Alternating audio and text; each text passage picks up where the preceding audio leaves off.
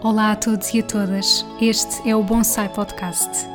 O meu nome é Ana Ruas de Melo e esta é uma das muitas formas que tenho de pensar em voz alta, sozinha ou com pessoas que me inspiram.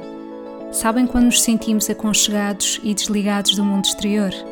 É assim que me sinto quando ouço algo que me inspira e acrescenta valor. Se vos conseguir transmitir as boas energias que por aqui vão fluir, então cumpri o meu objetivo.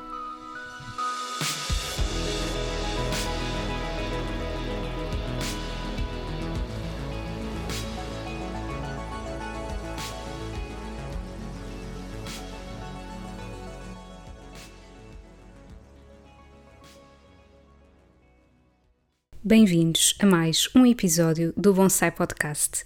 Hoje, pela primeira vez, eu estou a gravar num cenário completamente diferente, apesar de vocês não verem. Eu estou a gravar no meu quarto, sentada em cima da cama, uh, com o microfone em cima dos joelhos. Portanto, eu espero que o som fique bem. Isto tudo porque existe um novo elemento aqui em casa, não é? Se vocês me acompanham, sabem. A nossa filha Mariana nasceu no dia 27 de junho e hoje estou aqui pela primeira vez a gravar um novo episódio porque gostava muito de partilhar como é que têm sido estes dias.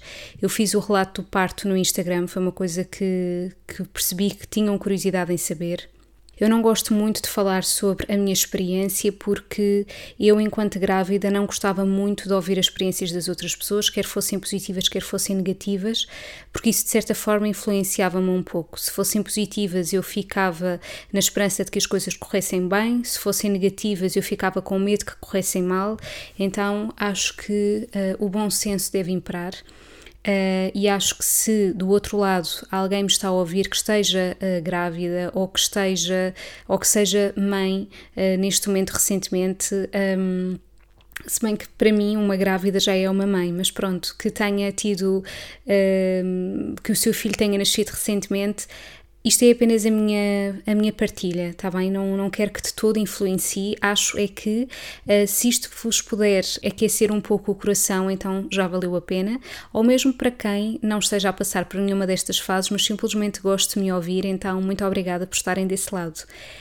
O que é que eu pretendo com este episódio? Simplesmente deixar fluir. Eu não vou. Uh, eu gostaria, se calhar, ter aqui uma ordem concreta de coisas que gostaria de partilhar convosco, mas não tenho aquilo que eu quero, acima de tudo, é hum, relatar um pouco como é que têm sido estes dias.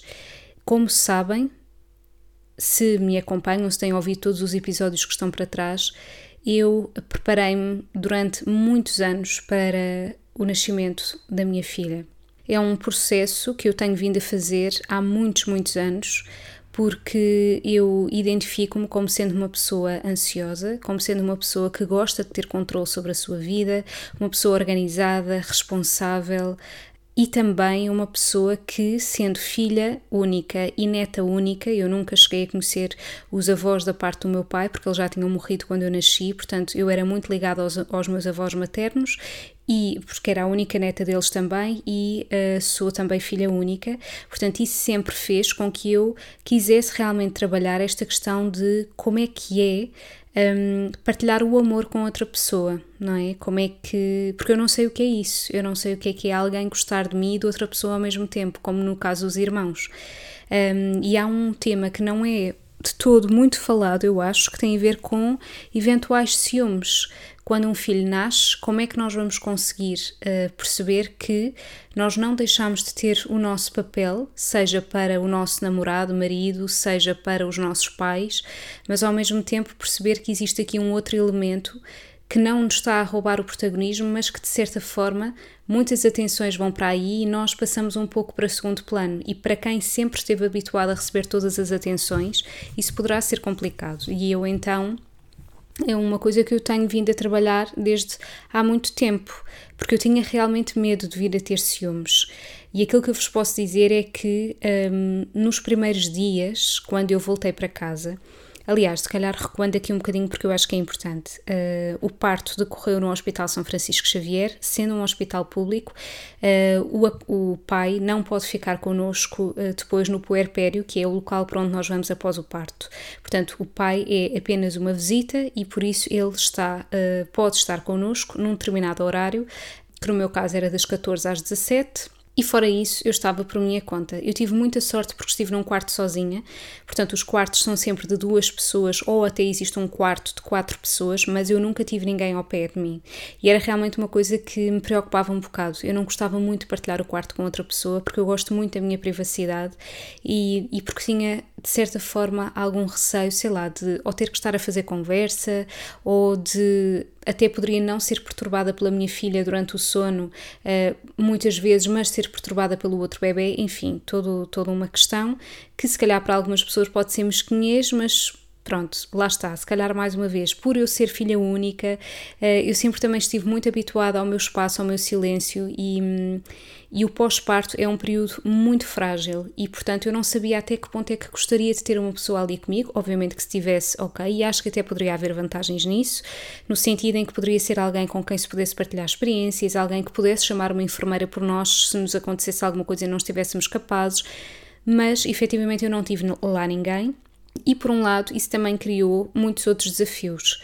Eu não fazia a mínima ideia, mas há muitos bebés que, quando nascem, têm que fazer uma hum, espécie de lavagem ao estômago porque eles engolem muitas secreções do parto. Desculpem se eu tiver que interromper, porque tenho que estar atenta. Às vezes parece-me que ouço o choro e se calhar não é, ou é, não sei. Pronto, portanto, se calhar vou ter que fazer aqui umas pequenas pausas. Um, e efetivamente foi o que aconteceu à Mariana.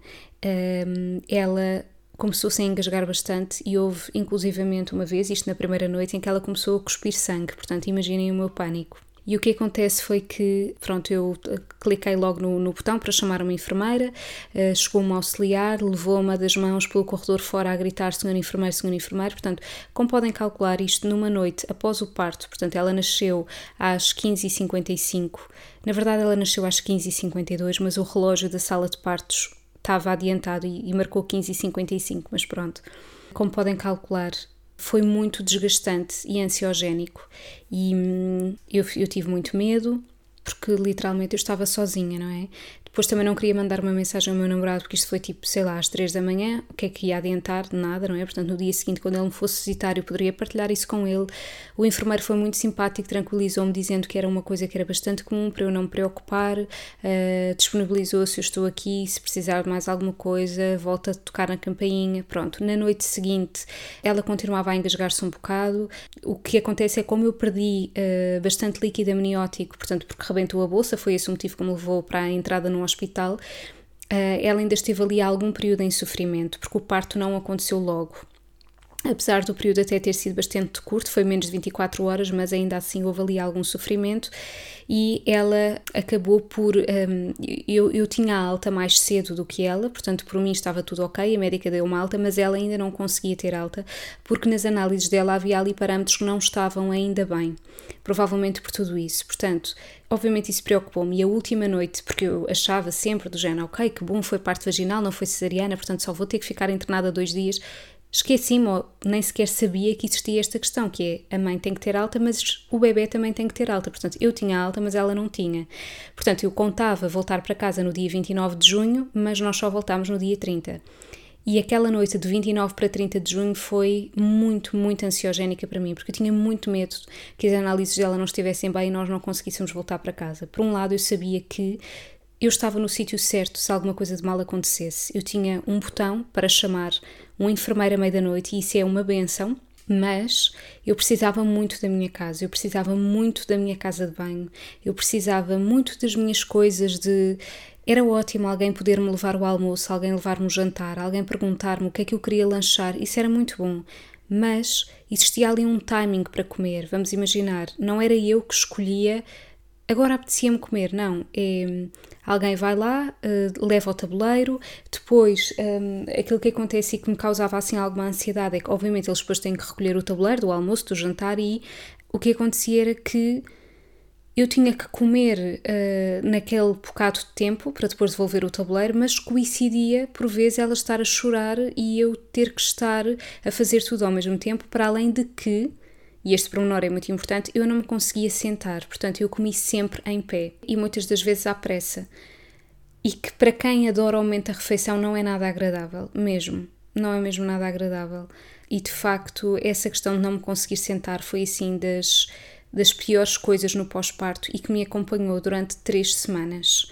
Neste momento eu já me consigo sentar perfeitamente e isso é uma benção. Portanto, eu quando voltei para casa Portanto, entretanto, as análises dela ficaram bem e eu fiquei super grata. Eu lembro-me ter rezado imenso na, na noite de 29 para 30, mas ao mesmo tempo eu sentia e olhava para ela e dizia: Eu confio em ti, eu confio em ti, tal como eu confiei em ti para o parto, tal como eu sempre ouvi aquela voz desde o início na gravidez e se correr tudo bem. Portanto, eu confio, eu confio que tu vais ser capaz, eu confio no teu corpo, em como tu vais ser capaz de ficar bem e nós conseguirmos ter alta amanhã. E assim foi.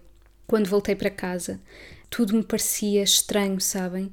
Uh, voltar para casa, eu parecia que tinha vindo de umas férias super longas, já, parecia que já não me lembrava como é que era o mundo, porque ao fim e ao cabo eu estive desde o dia 26 ao final do dia até ao dia 30 também até por volta das 4 horas dentro de um hospital. Portanto, eu tinha a janela do quarto, ok, mas eu nunca mais tinha saído à rua. Eu não fazia a mínima ideia se está calor, se está frio. Uh, foi assim um choque térmico ter saído e, e ter-me sentado no carro completamente de lado, porque eu não, lá está, não me conseguia sentar, tudo muito estranho, sentia-me meio em jet lag, uh, claro também pela medicação que nos davam, não é? Apesar de ter sido só paracetamol, brufene, uh, daflon também, um, mas a pessoa está meio drogada, como é óbvio, porque, enfim, Uh, tive sempre com a bata do hospital, isto também é muito engraçado, porque sim senhora, levar camisas de amamentação e tudo mais, mas olhem, honestamente, para quê? Para estar a sujar as, as, minhas camisas de noite com sangue e tudo mais, não quero saber. Portanto, era a bata do hospital que era o mais prático e está ótimo. Uh, mas a pessoa sente-se assim, uma malha suja, apesar de eu ter tomado lá banho,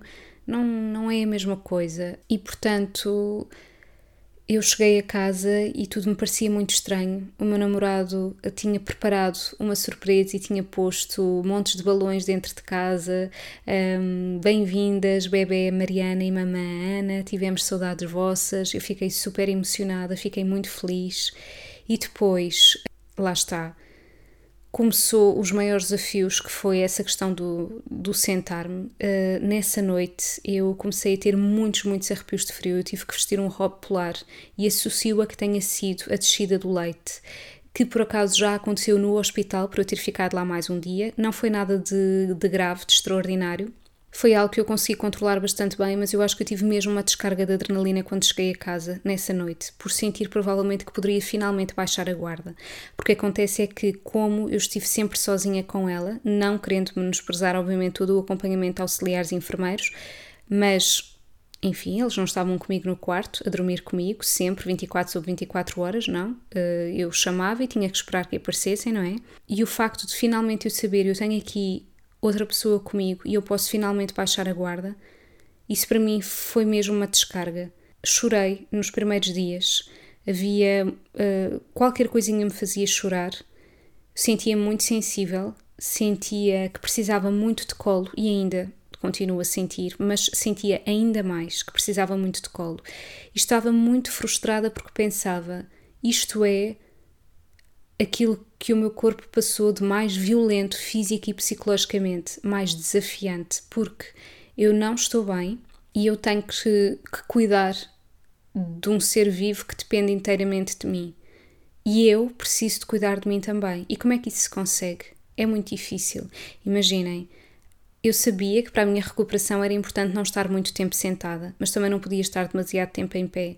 Então, muitas das vezes, a posição que me era mais favorável era estar deitada e, mesmo assim, muitas das vezes a contorcer-me com dores. E então eu pensava, como é que isto pode ser possível com estar a dar de mamar, não é? Sim, eu poderia dar de mamar deitada, aliás, foi isso que me aconteceu enquanto estive no hospital, mas nem sempre era prático e então muitas das vezes tinha que realmente ficar com dores para lhe poder dar de mamar, sabendo que não era o melhor a posição em que eu estava, mas era a posição que dava naquele momento. Como era bom a pessoa conseguir dormir uma noite completa para conseguir recuperar mais rapidamente, para conseguir descansar e não ser possível. Isso é muito violento. E depois, aquilo que uh, até hoje me acompanha como sendo o mais desafiante é eu sentir uma enorme necessidade de satisfazer as minhas necessidades naquele momento e isso não ser possível. Agora que já me consigo sentar, agora que já me sinto muito melhor, posso dizer que essa parte passou Eu ainda não tive avaliação, consulta de, de pós-parto com a minha obstetra, uh, que não foi quem me fez o parto, porque ela é do privado, mas foi quem me acompanhou no privado. Ainda não tive consulta com ela, estou a aguardar essa consulta, portanto, mas à partida penso que esteja tudo a ir uh, de acordo com o normal, apesar de, de, de eu não estar igual àquilo que eu era, pronto, mas mas faz parte, é um processo, mas realmente aquilo que para mim é mais desafiante, e eu sei que para eh, muitas pessoas isto não é sequer uma questão, mas para mim é.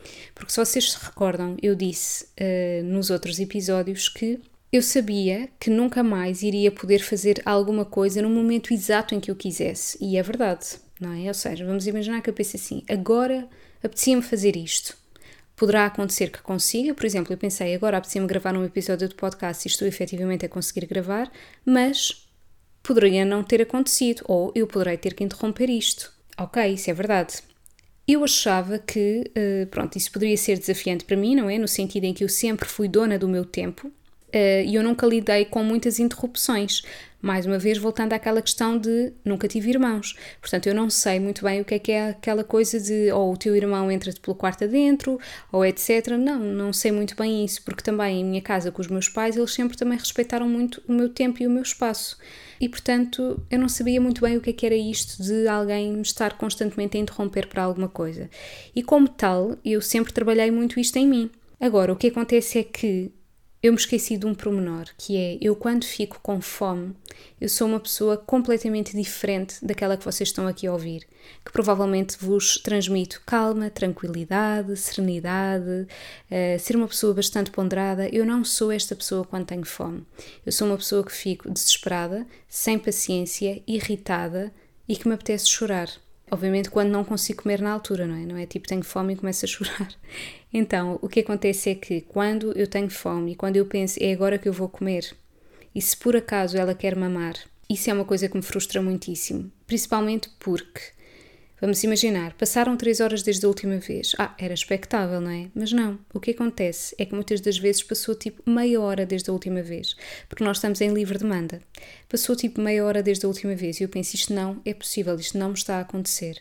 O meu namorado não tirou a licença toda seguida, portanto, isto significa que ele neste momento já voltou ao trabalho e ele regressa à casa por volta do final do dia o que para mim é uma benção, no sentido em que essa é a hora a partir da qual ela fica mais irrequieta e eu delego completamente tudo nele. E isto era uma das coisas que eu achava que poderia ser difícil, que era a questão do delegar tarefas. Eu achava que ia ser aquela mãe do género, sou eu é que sei mudar a fralda, eu é que sei não sei o quê. Não, não quero saber. É, querem adormecê-la? Ótimo. Querem pô-la a rotar? Ótimo. Querem mudar-lhe a fralda? Ótimo. E quando eu digo querem, neste caso é só o meu namorado, porque nós não temos recebido visitas absolutamente nenhumas, uh, felizmente, porque é uma coisa que assim uh, decidimos, e eu sei, há muitas pessoas que não entendem isso, paciência, lamento, é a nossa vida. Um, para além do mais, é algo que é aconselhado, quer no centro de saúde, quer com a nossa pediatra, que nos disse exatamente: não, as visitas é mais para a frente, agora não é tempo de visitas. O bebê precisa de vocês. Obviamente que nós precisamos de apoio, e, e essa é uma parte que a minha mãe tem ajudado muito mesmo. Eu não sei como é que teria sido se ela não nos tivesse trazido comida tantas vezes, mesmo. Porque sabem, mesmo que eu quisesse ser aquela pessoa que era, muito proativa de agora vou cozinhar isto, isto e aquilo outro e organizada, não, não, é que eu nem sequer estava para aí virada, sabem? Queria lá saber. Eu deleguei tudo. Hum, serviam. Eu, eu gosto de ser eu, por exemplo, a pôr a quantidade no prato para ser eu a, a, escolher a quantidade que eu quero comer. Eu quero lá saber, metam uma quantidade que quiserem no prato. Se eu achar que é muito, olha, como na mesma. Se eu achar que é pouco, como na mesma.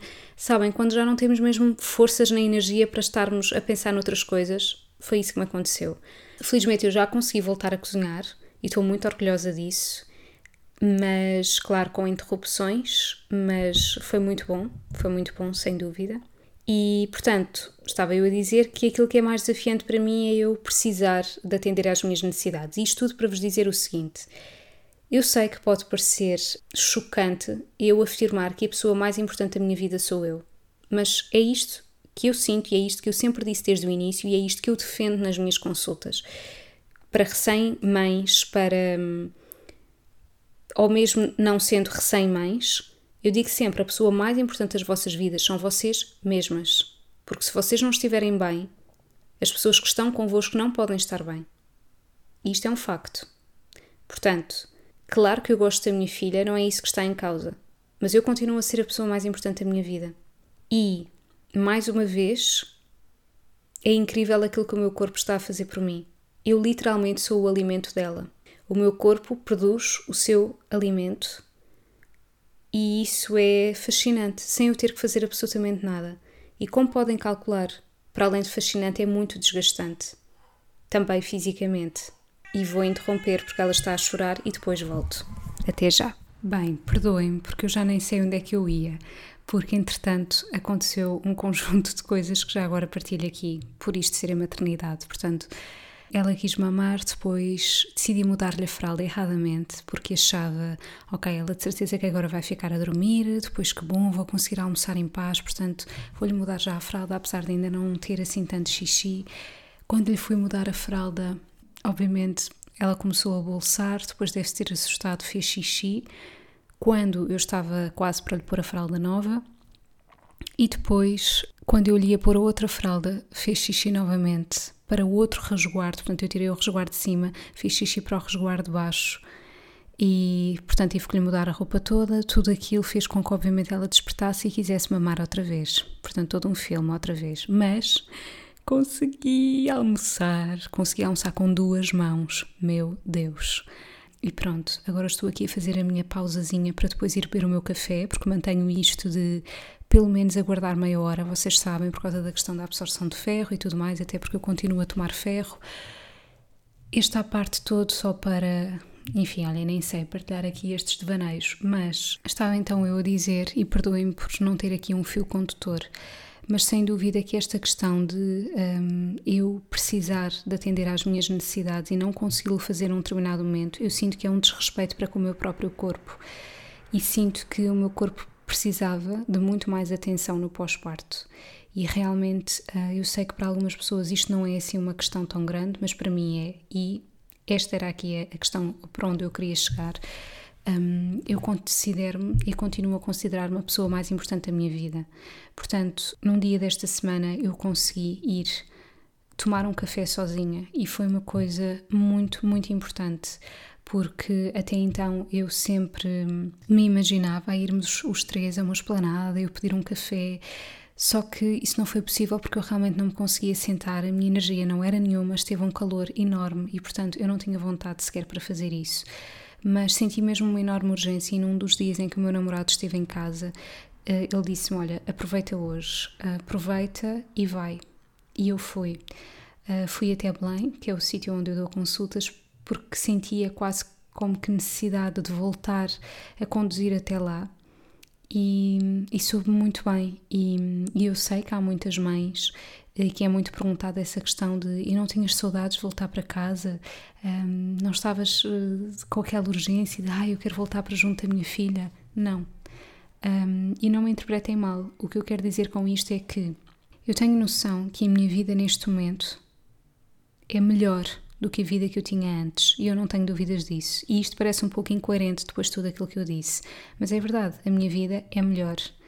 A minha vida tem algo tão precioso que é como que se tudo aquilo que eu tivesse vivido até então tivesse sido muito bom, com coisas muito boas que eu aproveitei muitíssimo, mas não se pode comparar àquilo que existe agora. Eu tenho uma filha, eu olho para ela e penso: caramba, o corpo humano é uma coisa extraordinária, consegue fazer isto. Como é que é possível? Portanto, não há comparação, a minha vida é melhor agora. Agora, o que eu acho também é que há algumas pessoas que fazem perguntas no pós-parto que não deveriam ser feitas, nomeadamente: estás feliz? É uma pergunta muito ingrata, porque se nós formos dizer não estou, estamos a ser injustos se estivermos a dizer estou, também não corresponde bem à verdade. Então, essa pergunta deveria ser completamente banida. Estás feliz? Não, é mais como é que estás, como é que te sentes, porque felicidade é o que é? um estado pleno, a pessoa está sente-se eh, serena, calma. Eh, eu às vezes sinto-me assim, outras vezes não me sinto. É muito difícil. Se até, se até no dia a dia é difícil alguém perguntar estás feliz, ou melhor, é difícil responder à questão estás feliz, quanto mais num pós-parto, não é? E, e portanto, são todas estas avalanches de emoções. Sem dúvida que é um período extremamente desafiante e hum, eu nunca achei que a maternidade fosse cor-de-rosa, portanto, há muitas coisas pelas quais eu estou a passar que para mim não estão a ser um choque. E até vos digo mais, estou muito surpreendida comigo própria a nível de, da privação de sono. Eu que sempre fui uma pessoa que dizia, para mim é imprescindível eu dormir 8 horas por dia, sem isso eu fico mesmo mal, fico com dores de cabeça, sinto-me fraca, uh, fico sem paciência para nada. E como é que é possível que eu que obviamente acordo várias vezes durante a noite, que o meu corpo é solicitado, porque não é a mesma coisa que uh, ir aquecer um biberão, não, é o meu corpo que está a ser solicitado, e atenção, uh, todas as mulheres que decidem dar biberão é ok, eu, não, eu provavelmente depois se calhar também vou acabar por passar por isso, não é? Porque hum, depois entretanto a minha licença vai terminar e mesmo que ela continue a ter o leite materno eh, não, poderá, não poderei ser eu sempre a dar fisicamente através de mim própria, portanto essa questão do biberão não é algo que se coloca totalmente de parte, mas uh, o que eu quero dizer com isto é que sim, Há trabalho em aquecer leite, há trabalho em pôr no biberão, etc. Mas a nível físico,